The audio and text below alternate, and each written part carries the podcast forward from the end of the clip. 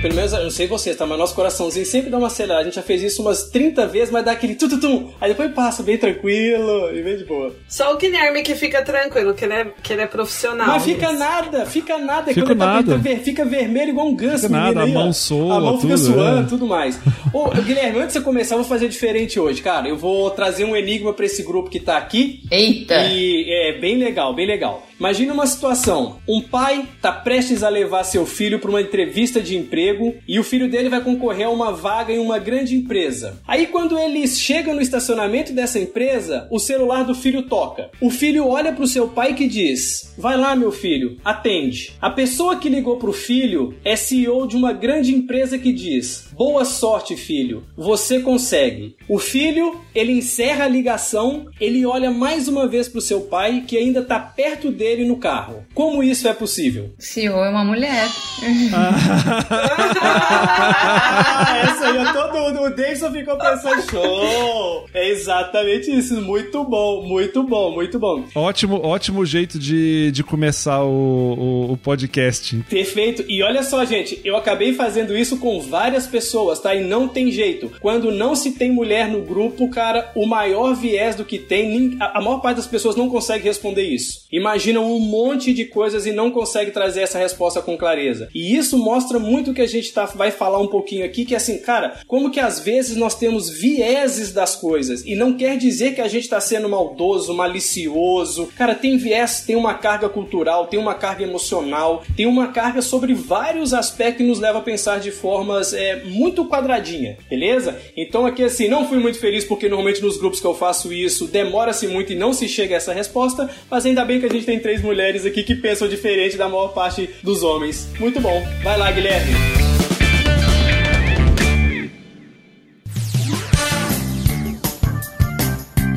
Se você quer dar um up na carreira, um up na execução e um up na gestão, esse é o lugar que você deveria se conectar.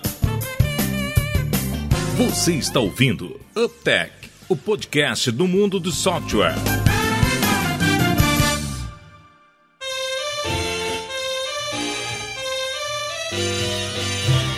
Meu, depois de uma introdução dessa, olá, seja bem-vindo ao 13 terceiro episódio do UpTech. Meu nome é Guilherme e eu, Ionan e Davidson, a gente está acompanhado aqui de três profissionais incríveis com ampla experiência em gestão de empresa de software e que vão enriquecer demais aí o nosso conhecimento desse universo super complexo e dinâmico que a gente vive. Guilherme, posso então começar apresentando uma delas? Vai lá, mas, mas, mas vai com, com empolgação, tá, Davidson? Porque o Ionan já botou a régua muito, muito lá em cima. Vou com empolgação então do Yonan e vou tentar fazer a voz, a voz de William Bonner sua, Guilherme. Vamos tentar então aqui. A Ana Rezende da Lidera é psicóloga com MBA em gestão de negócios, especialização em dinâmica de grupos e formação em coach. Possui 20 anos de experiência em RH e gerenciou projetos de gestão de cultura, desenvolvimento de líderes e aceleração de diversidade e inclusão em empresas como Kraft Foods, Embraco, Imaginário e Resultados Digitais. Há três anos é sócia da Lidera e está dedicada a acelerar os resultados de empresas exponenciais através de projetos de estruturação da área de gestão de talento. São gestão de cultura, desenvolvimento de liderança e processos de people. Ionan, quer fazer a segunda aí? Seja bem-vinda. Vou falar então da Juliana Tubino, pessoal. A Juliana, ela já mandou uma frase no início que era o seguinte: não se reconhece como executiva, mas sim como uma executora, determinada e aprendiz voraz. A Juliana acabou desenvolvendo sólida experiência no segmento de tecnologia e no mundo de software como serviço e iniciou a sua carreira como estagiária na subsidiária brasileira da Microsoft, onde depois percorreu uma trajetória diversa na América Latina e na matriz em Seattle. Juliana, não sei, mas eu verdadeiramente eu sou, eu sou torcedor do Seattle Seahawks, tá? Não sei você, mas, mas eu sou Bora, mesmo, tá? bora. É verdade. Ela acabou vivendo vários anos fora do Brasil. Ela atua hoje como Chief Revenue Officer na Resultados Digitais. Então hoje temos aqui três pessoas que ou, ou estão ou passaram pela Resultados Digitais, uma baita empresa. Fica aí agradecimento à turma toda lá, onde ela é responsável por escalar a máquina de hipercrescimento através de um time fora de série e um ecossistema de parceiros colaborativo, lucrativo e vibrante. Juliana também é mentora e conselheira e investidora. E diariamente ela enfrenta com muito bom humor o desafio de equilibrar seus diversos papéis, nós vamos falar bastante disso aqui hoje, relacionados a uma rotina intensa profissional ou pessoal, onde ocupam o pódio a sua família e os seus dois filhos lindos. Depois você fala o nome dos seus filhos, viu, Juliano? Pra deixar registrado para eles ali. Querendo saber de todas. Legal. E, gente, ó, é, tem uma observação aqui que o cargo de CRO, ele nasceu no Vale do Silício para capitalizar as oportunidades de geração de revenue recorrentes no mundo de software como serviços, né, produtos e serviços digitais. Acaba sendo uma versão moderna e integrada da profissional responsável pela aquisição e sucesso do cliente. Seja bem-vinda, Juliana. E a Carla, nossa querida Carla e Davidson. E a Carla é muito bacana que ela trabalha conosco, né? Comigo, Yonan e Guilherme. Muito bom estar aqui conosco. A Carla tem mais de 20 anos de experiência na área de tecnologia, bastante para apresentar em nosso episódio de hoje. E tem destaque em gestão de equipes de vendas, customer success, marketing, serviços, com atuação também nas áreas administrativas e de qualidade. Ela trabalhou e teve experiência, isso é muito bacana porque a gente tem ouvintes de empresas diversas em empresas de diferentes portes, desde startups de SaaS até grandes empresas como TOTUS, LocalWeb e SoftPlan. Experiência em implantações e reestruturações de operações em vendas, marketing CS, aberturas de mercado, novos negócios e sólidos conhecimentos e metodologias diversas em venda, retenção e geração de demandas. Enquanto eu tô falando, eu tô lembrando de todos os episódios do UpTech. Case de reestruturação da área de canais da TOTUS e teve um resultado muito massa, muito massa mesmo. Quando a Carla me mandou, eu falei, cara, tem que colocar isso que é bacana demais. Porque teve um aumento de 300% na receita de canais em vendas e implantação. E aqui, eu não sei se eu falo o nome, porque o Enan falou que vai falar o nome depois. Eu vou, vou deixar o nome pra depois. Ela é mãe, a Carla depois vai falar o nome da pessoa, de uma princesinha de dois anos, que iluminou muito a vida dela, e ela é ciclista, eu vi as fotos esse final de semana, e adora a natureza, criativa, persistente, automotivada e ama desafios. Então, pegando o desafio do Yonan, seria muito legal ver de todos vocês o nome do- dos seus respectivos filhos, né? Acho que todo mundo tá muito curioso com isso. Dá um alôzinho aí. Vamos lá, pessoal. Começa aí, Ana. Dá um, dá um alô pra gente, depois a Juliana e depois a Carlinha. Oi, pessoal, tô super feliz de participar dessa conversa com vocês. É, é um tema apaixonante pra mim e o que é também muito bacana é que eu conheço poucas pessoas da- do nosso grupo, então tá tô matando a curiosidade de conhecer um monte de gente que eu já conhecia de nome. Falando em nome, eu tenho três filhos. A primeira é a Laís, depois veio o Leon e ainda tem a Luna. Que legal. Show de bola. Bacana. É, então, guerreira, hein? Uma ótima profissional, uma mãe com três lindos filhotes aí que eu conheço-os. E assim, putz, guerreira legal demais. Muito obrigado pe- por ter aceitado o nosso convite, viu, Ana? Nossa, eu que agradeço, tô bem empolgada, gente. Nós vamos, vai ser divertido. Vai lá, Ju. Vou lá. Bom, agradeço a introdução. Já vi que eu tenho que diminuir um pouquinho a, a minha bio, que ficou meio compridinha aí.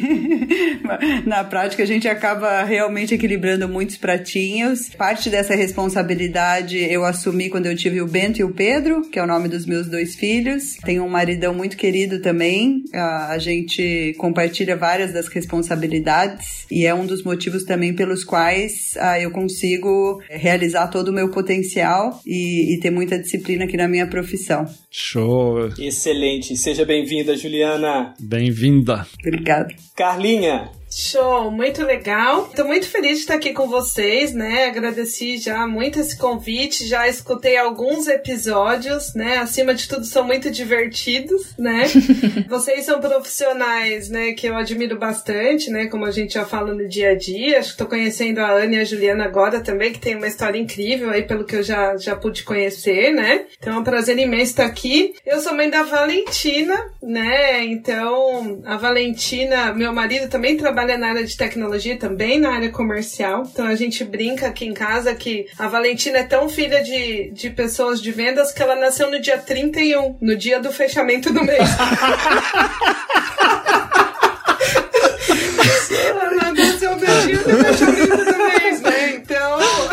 E a meta já tava batida, Carla? A meta já tava batida? já tava com a meta batida.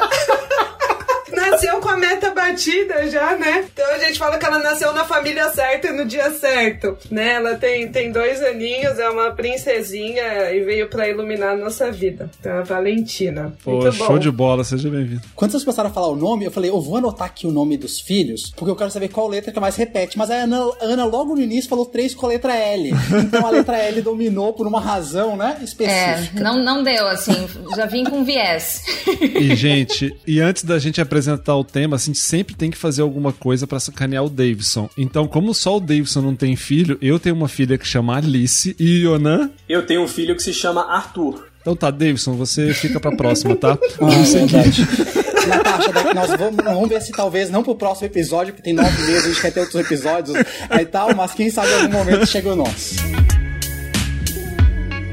Se tem um ponto que a gente sempre comenta em todos os episódios do UpTech, é que é a complexidade que envolve as operações de uma empresa de software e, junto com ela, qual é o, é, assim, o desafio que vem junto, que é manter produtos digitais competitivos e ganhando mercado rapidamente. É, a gente tem três pessoas que vieram da RD e falar de ganhar mercado rapidamente é quase que um mantra, né? Quando a gente olha a história recente é, das empresas de software, principalmente de tecnologia em geral, que são bem sucedidas, pelo menos para mim é bem fácil observar que elas conseguiram esse sucesso. Se a gente juntar times muito fortes, evidentemente profissionais extremamente competentes e necessariamente diversos, né? Ou seja, compostos de pessoas que tenham vivências diferentes, pensamentos complementares. É, na minha cabeça, realmente isso faz uma conexão muito forte com o sucesso dessas empresas. E eu não consigo imaginar hoje uma empresa de tecnologia avançando, né, sem ter essa diversidade nos seus quadros, principalmente de gestão. E como a gente aqui fala muito para as pessoas de gestão, eu, eu, nossa, temos os melhores exemplos aqui, né, de, de executivos, de pessoas que ocupam posições altas de gestão. E esse é um, um ponto muito relevante para a gente discutir, né, sobre a importância desse, desse sucesso das empresas atrelado a essa diversidade que a gente tem nas, nas posições gerenciais. Então, a ideia hoje é a gente discutir um pouquinho a importância da diversidade é, para essas empresas de software, o desafio que é construir essa diversidade, é outro ponto, e quais são as estratégias para a gente evitar que qualquer preconceito afete o sucesso da empresa. E até para começar, a gente conversava sobre essa pauta antes, eu falei assim, poxa, Yonan e Davidson, para mim, por exemplo, vai ser muito legal conversar sobre isso, porque eu realmente sou um privilegiado, eu me sinto muito privilegiado porque eu nunca vivenciei, pelo menos nos meus ambientes profissionais, problemas assim muito agressivos referente à questão da, da diversidade. Então, realmente, eu me, realmente me sinto privilegiado, né? Eu vim de, de, uma família que sempre me proporcionou não ter esse tipo de, de bias, né? E também nos meus ambientes profissionais eu tive a felicidade de trabalhar em, em locais onde isso nunca foi um problema. Então, acho que pra gente começar esse bate-papo seria legal até ouvir da perspectiva de, de, de vocês,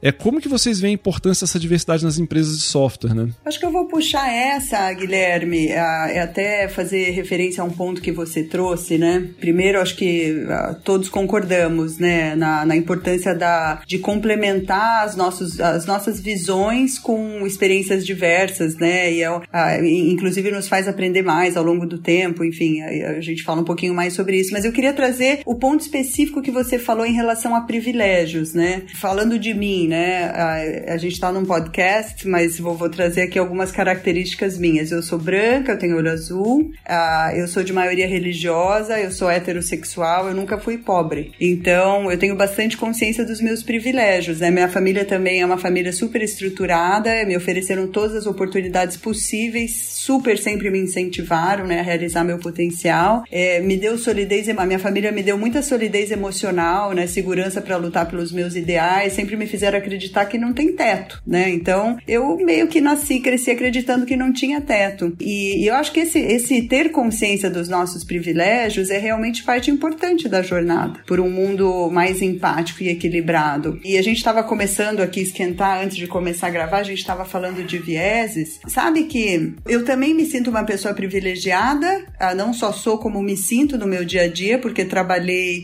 ah, em empresas que já têm esse olhar mais moderno, diria, né, mais inclusivo, uh, mais uh, humano. Então, de certa forma, fui privilegiada nesse aspecto. Não foi sorte, foi intencional, né? Eu escolhi as empresas que uh, acredito terem valores parecidos com os meus, mas na prática nunca foi fácil, né? Nem, nem por ser, não, não, não por ter esses privilégios, é, tem, tem sim os percalços que são visíveis e os que são invisíveis. E tem muita coisa ainda de machismo estrutural, né? Que de certa forma a gente não consegue nem explicar muitas vezes, mas que ah, são, são importantes para a gente dialogar e conseguir evoluir, progredir como sociedade, né? E, e fazer um mundo corporativo diferente. Ah, então acho que eu, eu compartilho long story, né? Mas eu compartilho a, da tua experiência de ter tido experiências muito positivas. Ah, mas eu só queria trazer uma, uma visão de que nem por isso ela é isenta ah, de vieses, né? E eu fico muito feliz uh, da gente estar cada vez mais consciente uh, que existem esses vieses, que existem privilégios e a gente tem uma oportunidade gigantesca, né, de, de crescer como pessoa uh, quando a gente entende a perspectiva do outro. Pô, show, legal. E olha que bacana esse negócio que você falou de viés. Eu também, né, tava me preparando, sempre prepara um pouquinho para as pautas, e aí depois escutar também um pouquinho aí da Carla e da, e da Ana. E, e o que eu vi um negócio no mundo de tecnologia, onde nós estamos inseridos, é que teve um estudo lá do pessoal do GitHub, onde ele disse o seguinte, que os códigos escritos por mulheres, eles são aceitos 78.4% das vezes, tá? Toda vez que uma mulher submete um código, ele aceita 78.4% das vezes, que dá 4% a mais quando a gente compara isso com os homens. Mas isso quando não é divulgado o gênero. Quando se divulga e coloca que o nome é mulher ou que é um nome feminino, o grau de aceitação do código ele cai consideravelmente. Então vamos pegar um pouquinho isso que não, não tem jeito, a gente precisa falar dessas coisas, né? Só vamos pegar um pouquinho dessa questão, gente falou um pouco sobre privilégio, sobre percalços visíveis e invisíveis. E aí, putz, sei que, né, Carla também tem uma história bacana, Ana também. Como que vocês veem isso, né? Dessa questão de privilégio, mas ao mesmo tempo de saber que uma empresa precisa ter é, esse, esse grau de diversidade. Como é que vocês enxergam isso, tá? Pegando um pouquinho a fala da Juliana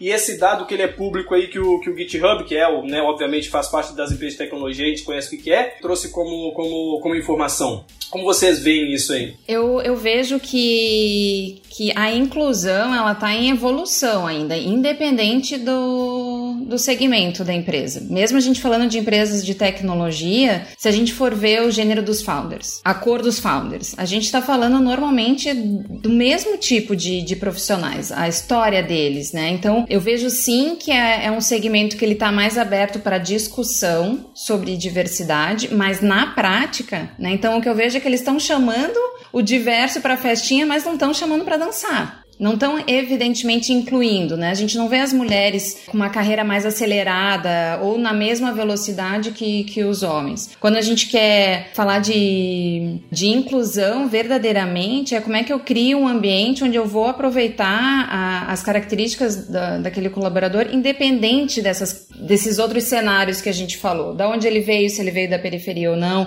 qual é a cor, se ele foi privilegiado em algum momento da, da vida dele ou não, né? Então eu vejo que a gente está muito, muito, muito em evolução. E o que é muito louco é que quando a gente está falando de tecnologia e de startup, a gente está numa guerra por talentos. Então não é que a gente tem um monte de gente e que a gente faz uma. que a gente minera. A gente não tem os profissionais. Então a gente está preferindo não contratar do que preparar a empresa para trazer, trazer profissionais com um perfil um pouco diferente. Então eu vejo assim: evoluímos, sem dúvida. Comparando com outros segmentos, podemos até estar à frente, mas eu vejo que ainda é, tem um longo caminho, na, na, minha perspectiva. E, Carla, como é que é a tua visão sobre, sobre esse ponto, completando aí o trio de mulheres, né? Então, a minha visão acho que é um, é um pouquinho diferente. Talvez porque eu nunca tenha olhado o segmento dessa forma, assim, né? Eu tô há mais de 20 anos no, no segmento de tecnologia e para mim sempre foi um processo natural, assim. Eu acho que o, o segmento de tecnologia, ele é um segmento inovador. Eu acho que naturalmente ele já traz uma diversidade muito grande, assim, acho que isso é um, né, é um ponto super positivo do nosso setor. E o fato, assim, de, de ser mulher nunca, nunca me trouxe nenhuma dificuldade, assim. É, mas eu também confesso que eu nunca,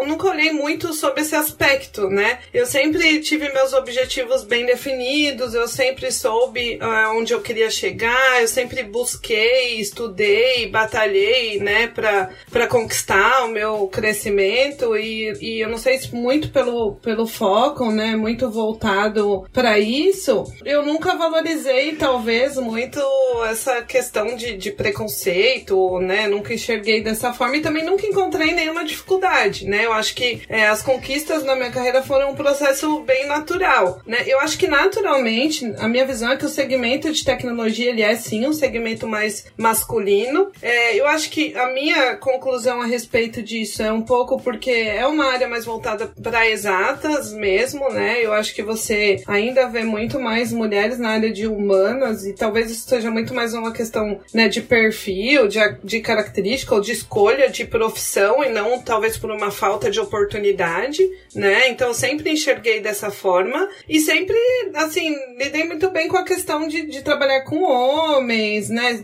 Me acostumei, na verdade, a trabalhar com mais homens do que mulheres, mas nunca enxerguei isso como um desafio, assim, né? Como uma exclusão. Já tive situações na minha carreira, por exemplo, eu tive uma passagem pela DataSul, que é uma grande empresa também, né? E quando eu, eu entrei na, na unidade que eu trabalhava da DataSul, eu era a única mulher, né? Com 11 homens é, na área comercial. Eu era super jovem, né? Tinha 20 e poucos anos e, e né, todos os, né, os meus colegas ali eram mais maduros, né? Tinham né, mais experiência é, do que eu. É, e sempre, assim, consegui me posicionar, né? E conseguir ali defender o meu espaço, né? Então, eu, eu entendo isso como uma característica meio natural do segmento, assim, isso nunca me atrapalhou, né? Então, essa, essa é a minha conclusão a respeito né, dessa diversidade. Eu acho que o segmento é positivo para a diversidade. Tem outros bem mais conservadores. Ô, gente, agora tem um ponto que cada um, acho que com as experiências ali, comentou coisas é,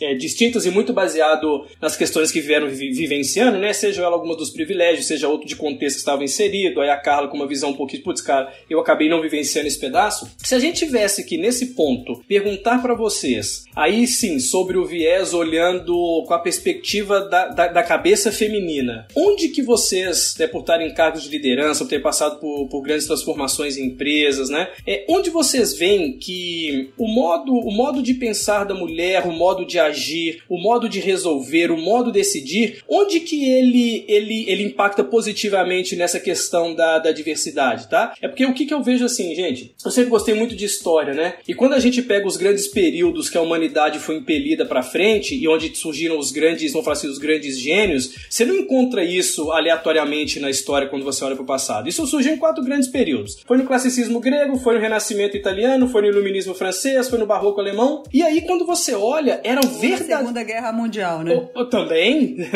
e você vê que, assim, o que, se, o que se tinha era verdadeiramente. Isso que o Juliano falou um pouquinho assim, pô, cara, um monte de povos invadindo outros povos, aí você mistura essa turma. Cara, mulheres às vezes liderando algumas, algumas posições. Poxa, modelos de pensamento diferente por aí vai. E como a gente falou no, no, no nosso warm-up aqui, cara, a gente verdadeiramente acredita nessa questão da diversidade, mas a gente acredita com, querendo ou não, com um viés masculino. Talvez seja de como é que eu ganho o jogo, de como é que eu cresço, de como é que eu resolvo as coisas né, da, da melhor forma possível. Mas eu queria ouvir de vocês, do ponto de vista do que é verdadeiramente a contribuição no lado da diversidade com a cabeça feminina, onde é que vocês acham que tem assim um apelo de ganho bacana, né, para esse convívio empresarial é, de diversidade com o, a cabeça feminina? Eu, eu, eu acho que eu vou só só para eu fechar um loop aqui na minha cabeça de raciocínio e daí eu entro nessa, nessa pauta, eu, de novo, por que, que eu trouxe o ponto do privilégio, né? Eu acho que também levantar, eu, né, eu, eu individualmente levantar uma bandeira, dizer que sofri muito, né, que vi muito preconceito ao longo do meu caminho, eu acho que seria, não seria genuíno. É, eu individualmente, então assim, eu de novo, fui muito bem, fui preparada, eu, eu sempre acreditei, né? Agora, eu, eu, acho que, eu acho que talvez seja uma simplificação a, a gente achar que a nossa história se repete, porque a, a, a quantidade de mulheres preparada, posicionada, que acredita que não tem teto, que, que não tem teto, não se sabota, tem segurança, ela ainda não é a maioria. Então, acho que parte do desafio é, está nessa conscientização das mulheres. Assim, se eu pudesse dar um conselho para a grande maioria, que é, muitas vezes não se arrisca ou não se sente preparado, acho que é muito comum as mulheres não se sentirem preparadas, enquanto o homem sempre foi incentivado a se jogar antes de estar 100% preparado né? A gente é, co corre um risco de fazer isso com os nossos filhos, diferente das nossas filhas, muitas vezes, né?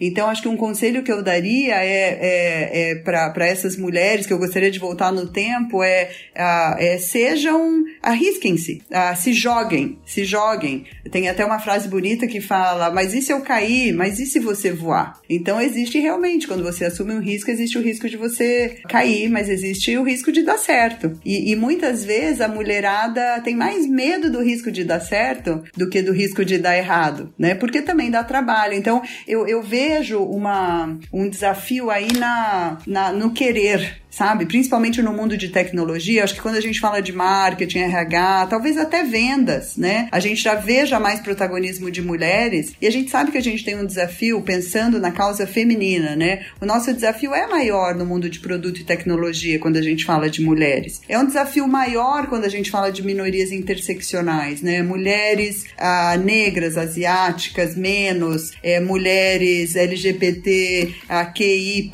né? PCD. Ah, então aqui talvez a gente tenha realmente no mundo de tecnologia ah, são desafios mais específicos. Mulheres em alta liderança, mulheres em conselho, né? Talvez a gente esteja debatendo é, assuntos específicos, mas eu ainda vejo muita coisa básica acontecendo, que às vezes dá uma sensação que você voltou para o século passado, né? Eu falo, puxa vida, enfim. Ah, o que eu vejo, da, da, respondendo agora a tua pergunta, tentando ser breve, ah, o, que, que, a, o que, que a mulher traz normalmente, a gente tem essa multiplicidade de, de papéis que talvez vá suavizando, né, ao longo do tempo no aspecto de geracional, à medida que esses papéis forem começarem a ser mais bem distribuídos, mas o fato da gente ter essa multiplicidade de papéis, né, nos faz conseguir lidar com N coisas ao mesmo tempo. E eu, e eu da minha experiência, eu acho que a mulher ah, também traz um olhar ah, mais empático muitas vezes, sabe? Chega mais na causa raiz, o que a gente chama de intuição, de certa forma. Não acho que a mulher é mais intuitiva que o homem, eu não acho que a mulher é mais sensível que o homem. Eu acho que que existem coisas, statements que a gente pode fazer, né? Fisicamente, o homem tem vantagens, homens e mulheres são diferentes, hormonalmente, fisiologicamente. Acho que são statements que a gente pode fazer. O que eu tenho me provocado a pensar diferente é que a gente tende a achar que a, a diferença entre homem e mulher é biológica. E eu tenho me provocado a acreditar que as diferenças são sociais até que se prove o contrário. Muito, pô, show, visão, visão bacana, Juliana. E você, Carla? Eu acho que as mulheres, elas trazem um lado mais cuidadoso, assim, né? Um lado mais preocupado com as pessoas, um olhar um pouco, né, mais sensível, assim, né? De tentar entender o outro, né? Tentar enxergar, né? O, o que levou uma pessoa, né? É, até aquele ponto forte ou ponto de desenvolvimento, né? Eu acho que o homem, ele tende a ter um perfil mais pragmático. E aí eu, eu acho que se equilibra, né, bastante a operação ali quando você tem homens e mulheres, né? Porque você consegue analisar as situações, né, sobre uma, né, um viés um pouco mais, né, pragmático, né, mais objetivo e um outro mais cuidadoso, mais apegado aos detalhes, né? Então, eu, eu acho que existe também um estigma de que ah, a mulher é mais sensível, é mais emocional e tal, mas eu acho que isso depende muito do perfil da personalidade. Mas eu acho que a mulher traz esse lado mais cuidadoso que traz um equilíbrio bacana. Eu acho que isso é bem legal. Show. E você, Ana, que além de, de mulher psicóloga, e mãe de três. Sacanagem, sou E mãe de três, é, e mãe de três. e tem três filhos aí disso aí, ó. Falar em multiplicidade de papéis é com essa mulher, vai lá. Olha, o que eu acrescentaria, eu concordo com o que elas falaram, o que eu acrescentaria é que eu vejo que a gente é, se sente mais confortável no meio da complexidade, talvez pela, pelo multitask que a, que a Juliana começou a trazer, né? A gente ter tantos pratinhos assim para cuidar. Então, a, a gente está acostumado a ter muita coisa na bandeja para cuidar. E o ambiente ele está cada vez mais complexo. Então a gente conseguir captar quais são as variáveis, como elas se conectam, tirar uma conclusão e ainda é, recomendar uma ação, eu vejo que a gente faz isso com mais facilidade na, na minha vivência. Então eu diria assim que a nossa habilidade de ler o outro, que aí conversa com a empatia, com o cuidado que, que elas trouxeram, com a leitura do ambiente, muitas vezes a gente acaba tendo uma postura que o mercado acaba chamando um pouquinho de sagaz. Então eu vejo que a gente é mais cirúrgica, até porque a gente não tem tempo, porque tem que ir para casa cuidar de filho. então a gente tem que pescar tudo muito rápido, trazer alguma sugestão rápido, agir rápido. E eu vejo que a gente faz isso na maior parte das vezes com uma leveza. E Ana, e quando a gente vai juntando a opinião de todos vocês, né? Multipapéis, um olhar mais empático, um lado mais cuidadoso, pesquisas de grande relevância elas mostram isso. A McKinsey, né, maior uh, consultoria estratégica no mundo, ela fala que empresas com uma maior diversidade, elas têm um resultado financeiro 21% maior e uma pesquisa da Clo eu trouxe três pesquisas da Clover Pop. Ela fala que quando eles analisaram 600 tomadas de decisão de algumas dezenas de empresas, elas viram que quando a decisão envolvia apenas homens, eles chegavam em 58% dos casos na melhor decisão. Quando essas decisões tinham mulheres, muito pelos pontos que vocês trouxeram, ele passava de 58 para 73% de na melhor decisão. A gente está falando de alguns pontos percentuais, 15 pontos percentuais. E uma pesquisa da Harvard, ela fala o seguinte: empresas onde tem maior diversidade tem dois pontos e vê como é que hoje, que nós estamos, muitas de nós, nesse momento, em home office, a gente não vê isso, que é assim, ó, empresas com maior diversidade tem os funcionários 17% mais engajados e existem até 50% menos de conflitos. Que várias dessas coisas têm muito a ver pelo desafio de uma empresa de software. Então, acho que muitas das opiniões que vocês trouxeram muito bem, elas são mostradas em resultado, né? Quem tá nos ouvindo e fala, poxa, mas será que faz sentido eu incentivar isso? Eu acho que esses números talvez nos ajudem só para concluir um pouco dessa parte ali que o Guilherme trouxe de importância da diversidade. Pô, show de bola. Você me, me provocou a falar uma, uma coisa aqui agora, Davidson, que é, que é o seguinte: uma coisa que eu acredito bastante. Bom, a gente tá o tempo. O, o Guilherme falou isso na introdução dele, né? De construção de times de alta performance. A gente tá o tempo inteiro buscando isso em startups ou em qualquer outro segmento, mas na startup eu vejo que a gente fala isso com, com mais frequência. E quando a gente percebe, a gente reflete sobre o que, que eu preciso ter para construir um time de alta performance, a primeira coisa é um ambiente de confiança. Eu preciso de um ambiente de confiança onde as pessoas possam demonstrar quem elas são. O Google fala sobre isso, pesquisa do Google. Exatamente, porque aí eu vou conseguir ter conflito. O conflito ele só existe se tiver diversidade. O confronto existe quando não tem respeito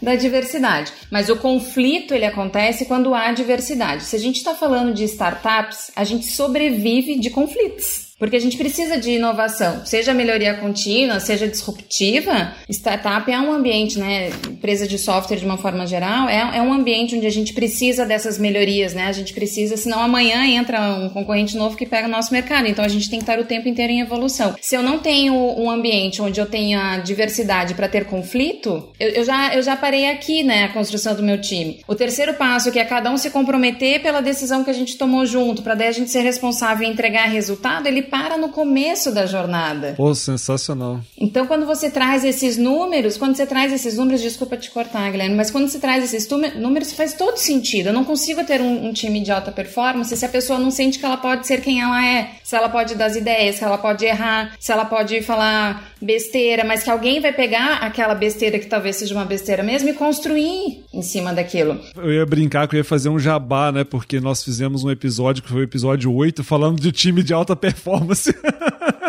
um alto jabá. Mas desculpa, pode, pode falar, Juliana. É, não, eu só ia falar que eu li esses dias uma frase uh, que eu acho que é, resume, o que a, resume o que a Ana falou. Algo assim, que chato seria se todos lêssemos os mesmos livros.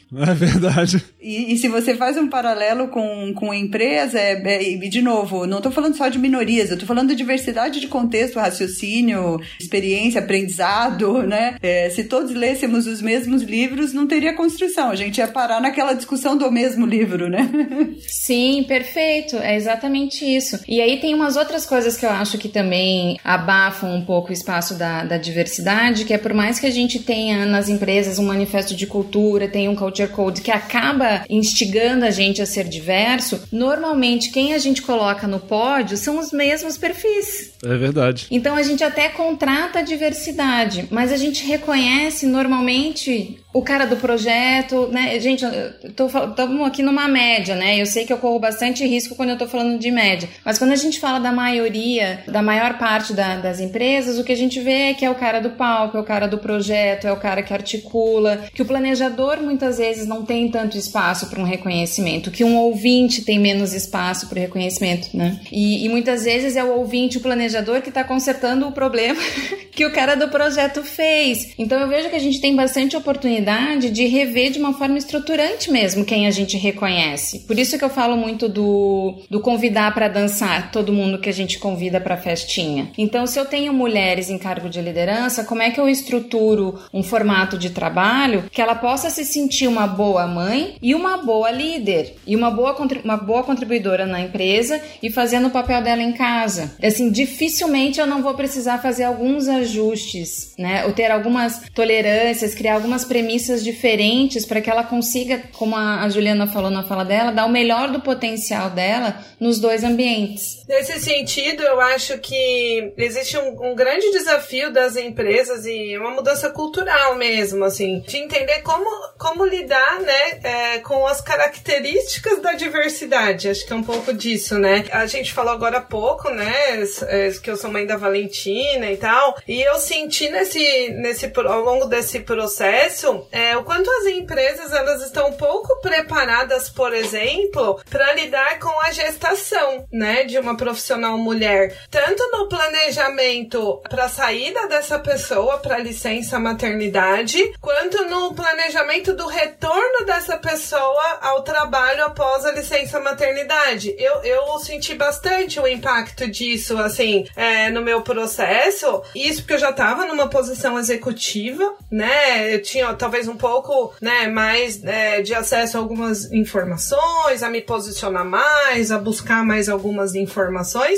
E eu senti é, bastante, assim, a falta de preparo, né, da empresa em que eu trabalhava naquele momento, né, e saber lidar com esse meu momento que era super importante para mim, porque eu escolhi ser mãe, né? Não foi um acaso, né? Não foi, né, uma questão que aconteceu, foi uma escolha. Para mim era importante, né, que essa escolha fosse bem recebida. Então acho que ainda existe um desafio uh, das empresas uh, em saber lidar com a diversidade, por exemplo, da mulher que naturalmente passa por esse processo, né? Então acho que é muito mais uma, uma questão cultural aí de adaptação com essas diversas situações. Pô, show de bola. Eu, eu foi legal porque a gente foi conversando, é, fazendo um bate-papo e a gente abordou das duas das, das grandes coisas que a gente estava discutindo no começo, né? Por onde a gente caminharia nesse bate-papo. Eu acho que ficou muito evidente aqui. A gente trouxe números e trouxe as experiências de cada um aqui sobre como é importante, né? As coisas que são relevantes para a empresa do ponto de vista até de resultado de ter essa diversidade. É, nossa, a gente falou de vários desafios aqui, né? Para construir esse, esse mecanismo é, que passam até pela, pela empresa entender algumas questões de momento de, da mulher, enfim, de como é que ela, como é que ela é, toma algumas decisões. E, e, eu acho que a gente podia fechar falando de uma, de uma de um, de um papo que é o seguinte: quais seriam, na nossa, nas nossas opiniões, assim, as, as estratégias eficientes para que a gente evite que algum desses preconceitos impacte nessa, nessa, nessa construção da, da companhia? Até tava falando que, pô, pra mim, às vezes é até difícil pensar nisso, porque, de novo, né, eu e Juliana ficamos nesse, nessa linha do somos privilegiados, eu concordo, a gente é mesmo, porque a gente viveu esse mundo. Então eu, eu realmente, às vezes, tenho dificuldade de falar assim, poxa, porque hoje eu, eu vivo numa empresa onde tem um, uma força muito grande em relação a não ter nenhum tipo de preconceito, se ela busca isso fortemente, apesar de zero, acho que não, não sei se é possível no, nos dias de hoje, mas ela busca isso intensamente. É, a gente falou tanto aqui da RD, né? Uma RD é uma empresa que tem isso muito forte, acho que divulga isso de uma maneira intensa, né? Essa, essa busca por não ter nenhum, nenhum preconceito. Então, é, o que, que, seriam essas estratégias, né? De, de você conseguir construir é, essa diversidade, evitando alguns, alguns preconceitos na visão visão de vocês? É, eu acho que as empresas elas elas estão buscando trabalhar a diversidade, mas elas, mas elas não se preparam para a diversidade. Eu tive a felicidade agora de na minha empresa atual, no meu primeiro dia de trabalho na integração, foi a primeira vez que eu participei de uma integração aonde me orientaram, né, e me deram dicas sobre como lidar com os deficientes visuais, como lidar com os deficientes auditivo, auditivos, né? Então, por exemplo, não sabia, né, que é, é ruim você pegar no braço da pessoa, né, que é, é deficiente visual e, e, que é um hábito,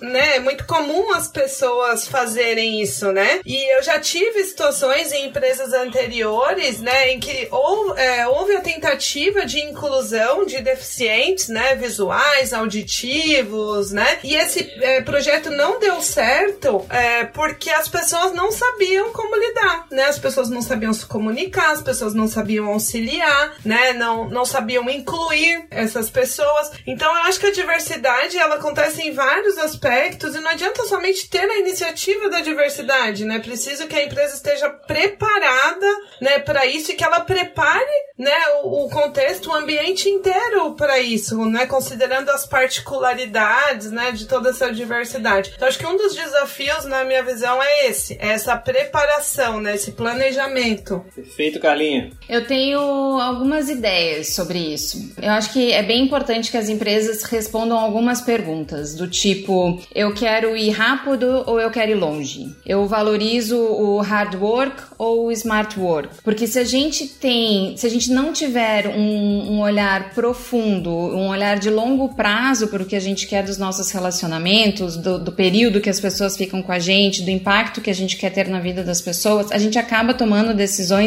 muito imediatistas. A gente contrata sempre os mesmos, que é aquele que rampeia rápido, é aquele que é mais parecido comigo, é aquele que eu sei como lidar, que eu sei como dar feedback. Se a gente continua escolhendo os atalhos, dificilmente eu vou ser diverso e inclusivo. Ou até vou ser diverso, mas depois eu encaixoto do meu jeito. Se a gente tiver como premissa para a gestão de pessoas tratar cada colaborador como um ser único, e eu já vou deixar isso menos fluffy, só me deem alguns segundos.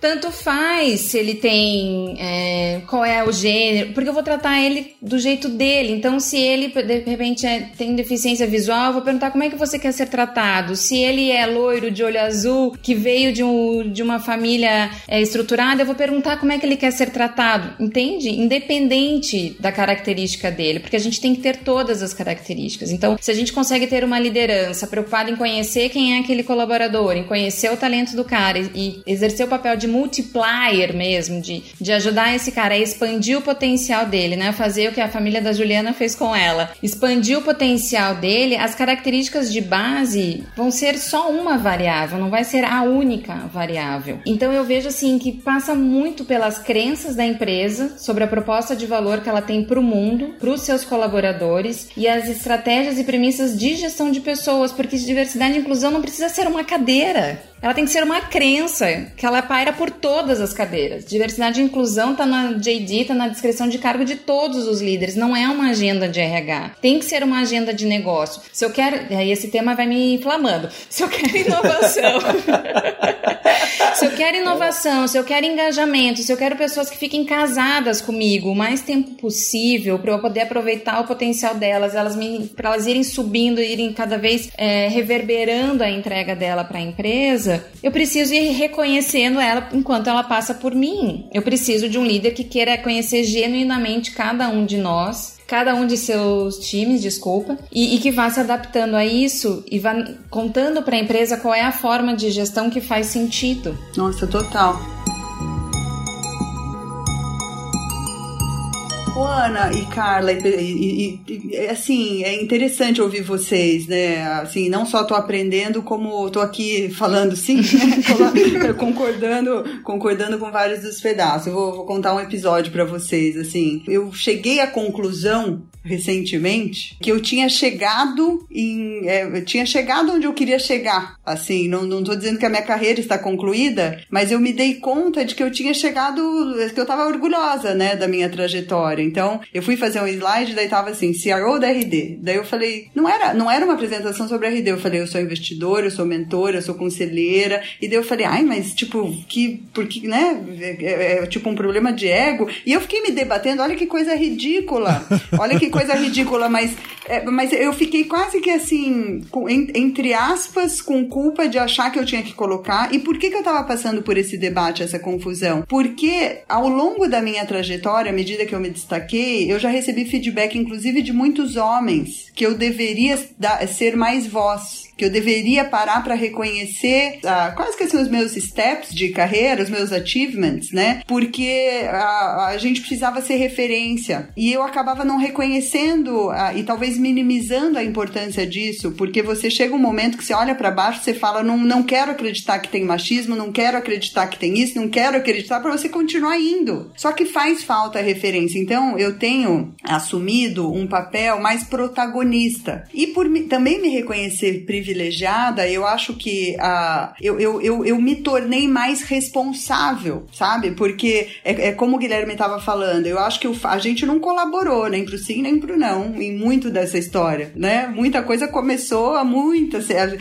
a, a, talvez 50 anos atrás, uma mulher não podia abrir uma empresa, o marido tinha que ir junto porque tinha que proteger a mulher. Então as coisas é, realmente têm progresso, mas a gente sabe que, que, que isso precisa progredir mais rápido para ser um mundo mais humano, mais completo, mais diverso. Ah, talvez a forma, a, a forma que eu trago hoje de contribuir, né, além de, de, puxa, aceitar esse tipo de convite, achar que eles são importantes, achar que a gente tem que dialogar mais, né, tem muito que eu concordo com o que a Ana falou, é a gente se abrir para o diálogo, a gente abrir para se abrir para desaprender. Muitas vezes eu, quando eu, quando eu entretenho essas discussões com o meu círculo, né, enfim, família, amigos ou outra, outros executivos que acabam se apegando muito à forma das mulheres, à, à militância, ao erro da militância, eu tento relembrar que, que algumas coisas são exceções, né? Que o que é importante é a gente saber que, e aceitar que a gente teve muita geração,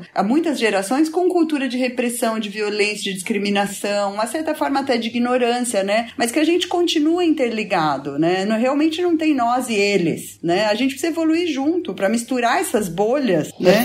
A, a gente a gente tem que construir ponte mesmo, é o velho chavão, né? E às vezes eu sou cobrada, oh, você tem que ter uma postura mais agressiva. Também não acredito, né? Eu não ser agressiva não significa que eu sou passiva, não significa que eu tô confortável, não significa que não dói. É, significa que é talvez mais difícil, né? Você continuar sendo empática, continuar tendo compaixão com opiniões tão diferentes, né? Transformar essa, essas verdades, essa raiva em construção. Acho que essa, é, essa tem sido a minha forma mais recente de colaborar, né? Usar a minha voz, ser propositiva, é, abrir espaço para as minorias que eu não represento, mesmo dentro de mulheres, né? Como eu falei, tem N outras pautas, né? A que eu particularmente acredito que são as mais difíceis, né, da gente evoluir. Por que, que não tem interesse de mulher em tecnologia? Começa lá atrás, no começo do funil, né?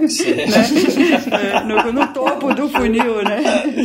Enfim, essa é a minha forma que eu, às vezes eu falo, ai, gente, será que será, né? É, e assim, tipo, será que eu tenho esse espaço? Assim, eu até me sinto desconfortável com o protagonismo, mas daí eu mesma me relembro e falo, é importante. É isso aí. Né? Eu talvez não me reconheça como referência, mas se tá servindo para alguém, eu vou continuar. Continua, não se auto-sabote. Né? A gente Né? fala disso, não se auto por favor. Eu, eu queria só, só fazer um, um gancho aqui nisso que a, que a Juliana falou, que é, o que os estudos estão falando mesmo sobre a aceleração do desenvolvimento das mulheres, as mulheres ocupando cargos executivos, é que se tem uma mulher lá em cima que traz ela junto, que, se, que sirva de exemplo, de mentora, de conselheira, que essa é a forma que ela mais gosta de aprender Certo. Show. com alguém que já tá em cima, que já passou por isso, que é uma referência. E aí eu acho muito importante isso que a, que a Juliana trouxe, que ela tá falando um pouco de estereótipo, né? O estereótipo do executivo é o- é executivo agressivo e que se faz ouvir por isso. E aí quando ela não, não se percebe dentro desse estereótipo, acaba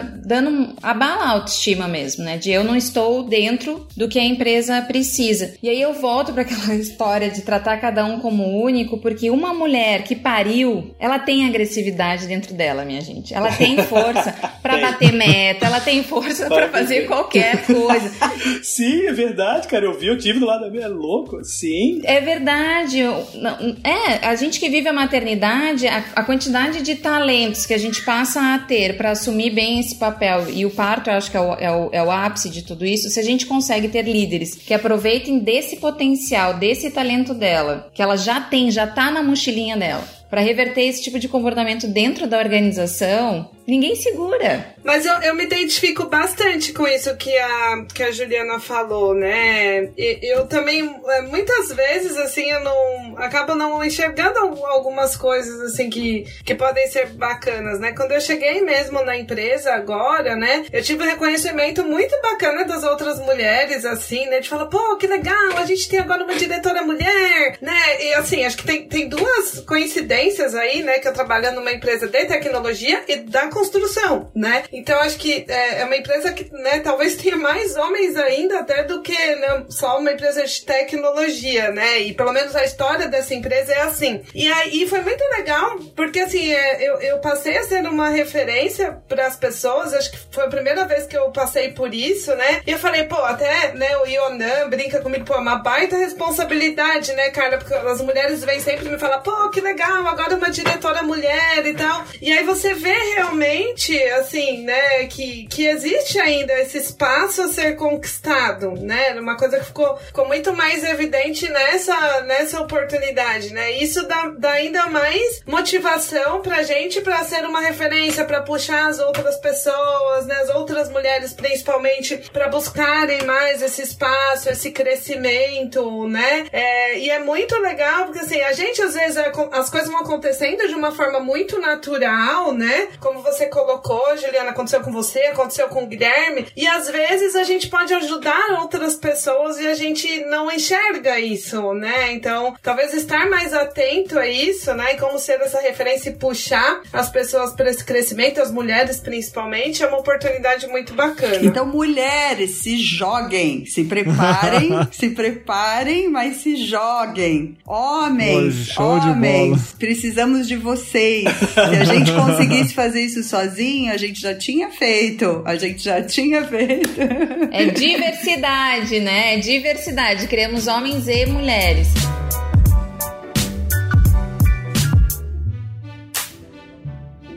Pô, eu vou, eu vou tentar fazer, eu vou tentar fazer um negócio, gente. Assim, ó, sempre eu fico com uma missão, gente, impossível, que é fazer os resumos. Hoje eu vou tentar fazer um milagre aqui de, de compilar o que a gente conversou, né? Então, vou tentar fazer um resumo aqui. Yonan me ajuda também, Davidson. Se, se eu fosse resumir um pouco do nosso bate-papo, eu diria o seguinte: notadamente, é importante para as empresas de software essa diversidade pelo aspecto de resultado. A gente falou muito sobre isso, ou seja, não é só uma questão de ser legal, de ser cool, mas isso dá um resultado.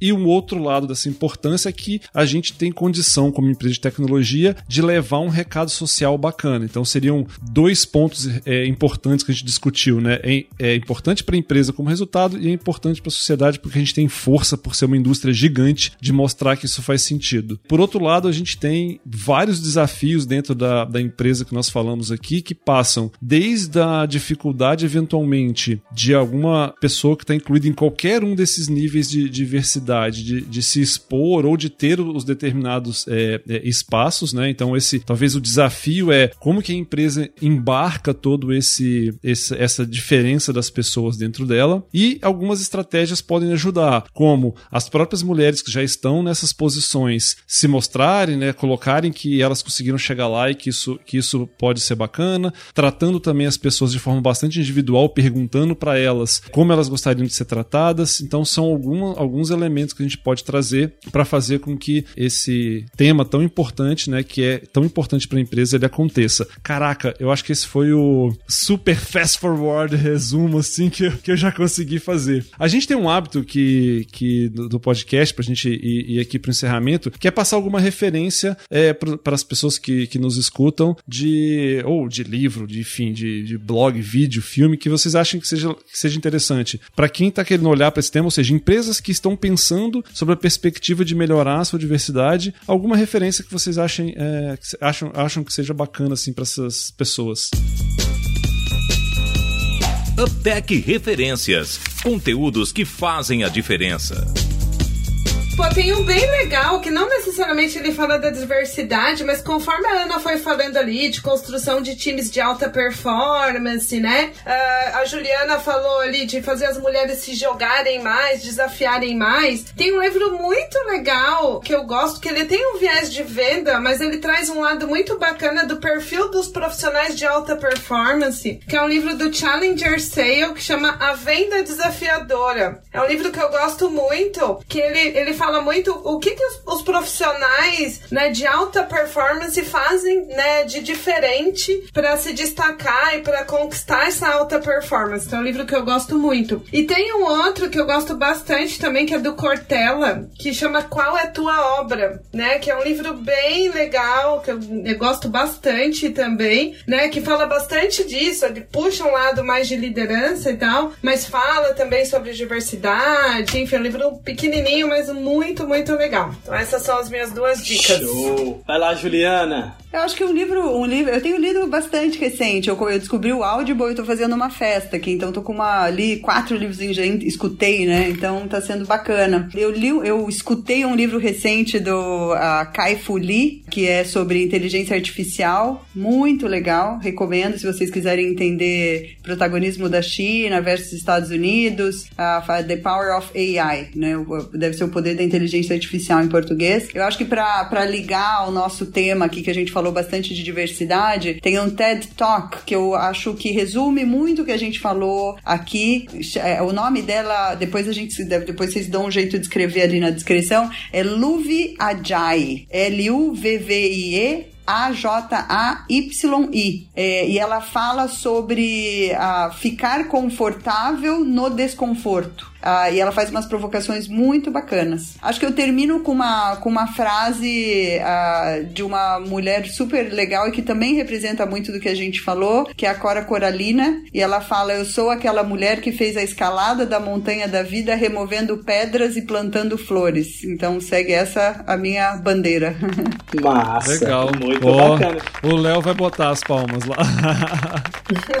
Pô, gente, show de bola. E a Aninha, não, tem uma, não, tem uma Ana, vou ver se não? Não, eu, eu não trouxe livro, mas eu trouxe uma frase. Na verdade, eu acho o livro da Michelle Obama bem interessante pra gente falar de. Minha esposa acabou de ler. É muito bom. Becoming. Espetáculo. Uhum. Vi também o documentário no Netflix e mexeu bastante comigo. Mas tem uma frase do, do livro dela que eu quero compartilhar com vocês que é a seguinte: Nem sempre você terá uma vida confortável e nem sempre você estará apta a solucionar todos os problemas do mundo de uma vez. Mas nunca subestime a sua importância, porque a história já nos nos mostrou que a coragem pode ser contagiosa e que a esperança pode ter vida própria. Massa, o pessoal tá todo no nível. Vai, o Léo vai, vai, vai, ter trabalho de botar palmas lá, muitas palmas. Ô Guilherme, eu, eu, eu, ô Guilherme, deixa agora também de ser diverso. Eu me preparei, deixa eu falar também.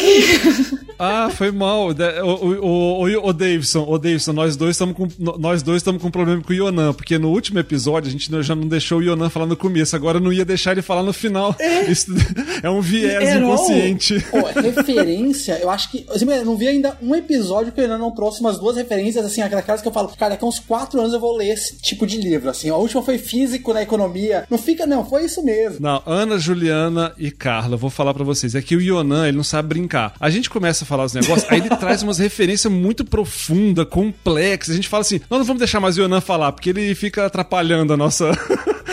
O nosso protagonismo. Não. Então, ó, vou contrariar o sextudo. Vou, vou contrariar o sextudo, tá? O que, que eu anotei que vale muito a, é, sobre, sobre diversidade, principalmente com o olhar feminino? Gente, leiam bastante nessa época de Covid como as ministras ou presidentas aí de Nova Zelândia, Alemanha, Noruega e Dinamarca usaram muito dessa questão na diversidade na tomada de decisão. É belo, é muito belo. Vale a pena vocês lerem muito, muito, muito. Elas fizeram esse cara, deram aula para esse mundão vasto nosso tá? E outro que tem a ver com tecnologia, acompanhe, acompanhe a Safra Katz, que estava como, como presidente da Oracle, e a, eu acho, acho que a Dini vai sair, né? Mas a Dini Romery da, da IBM, tá? São, são mulheres também protagonistas, assim, cara, que faz uma diferença da forma que elas se comunicam, que elas expõem, principalmente para nossa indústria. Então essas seriam as referências. A Dini acho que saiu da presidente da IBM agora para ir pro conselho da IBM. Acho que ela tá no conselho da, isso, da, isso, da isso. IBM. Tá, no, tá numa fase disso aí. Então essas são as referências. Show de bola. UpTech Question. Reflexões para repensar.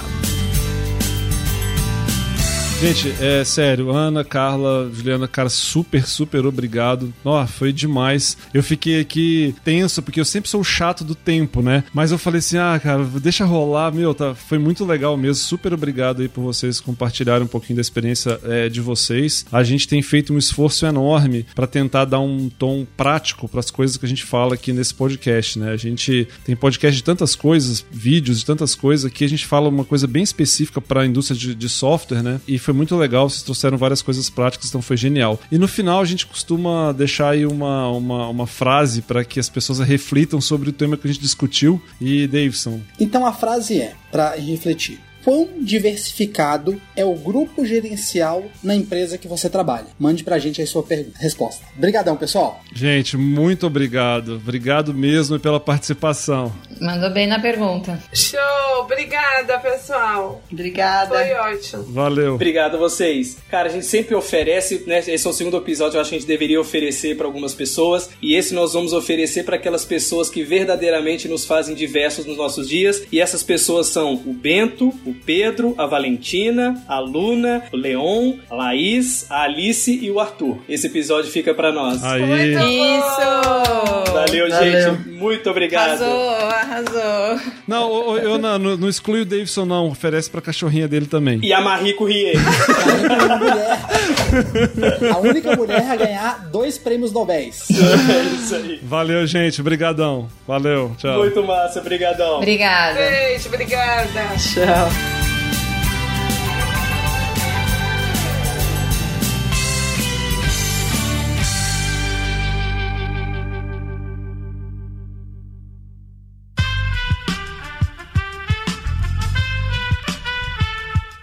Podcast foi editado por Aerolitos Edição Inteligente.